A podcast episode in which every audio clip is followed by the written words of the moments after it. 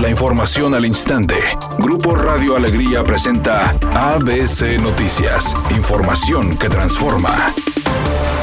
Ayer se dio a conocer que Nuevo León contribuirá con la presa El Cuchillo para saldar la deuda del Tratado de Agua con Estados Unidos, junto con la presa Marte R. Gómez de Tamaulipas con 250 millones de metros cúbicos de agua entre las dos. Ante esta situación, el diputado federal Martín López criticó esta decisión y recalcó que existe carencia de agua en Nuevo León, especialmente en esa presa, ubicada en el municipio de China y que abastece a la zona metropolitana de Monterrey.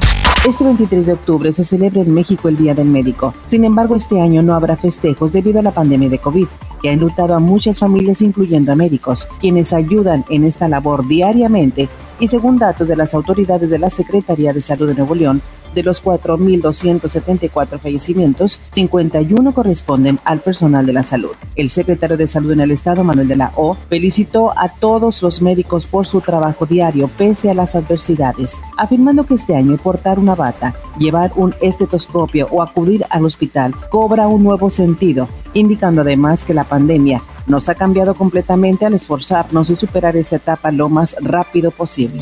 El presidente Andrés Manuel López Obrador firmó un decreto en el Diario Oficial de la Federación para que este 23 de octubre quede legalmente como el Día del Médico, dedicando esta primera conmemoración al personal de la salud que atiende la pandemia por coronavirus y entregando reconocimientos a médicos destacados.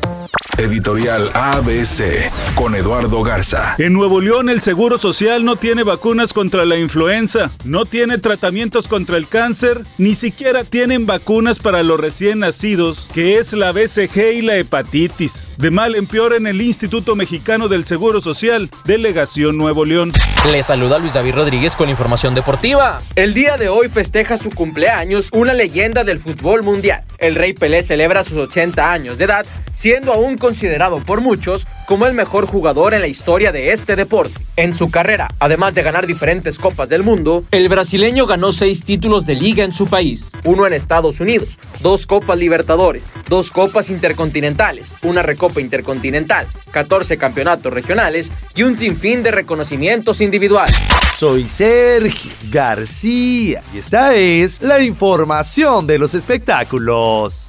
Ariana Grande cambió de posición del escenario a la oficina oval en la Casa Blanca. En el video de su más reciente sencillo titulado Positions, la cantante aparece personificada como la presidenta de Estados Unidos. El tema lanzado hoy es el primer adelanto de lo que será su nuevo álbum, el sexto de su carrera y el cual está anunciado para salir el 30 de este mes.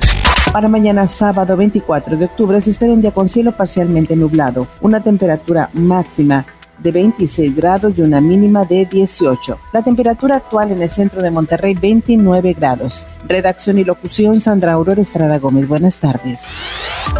ABC Noticias, información que transforma.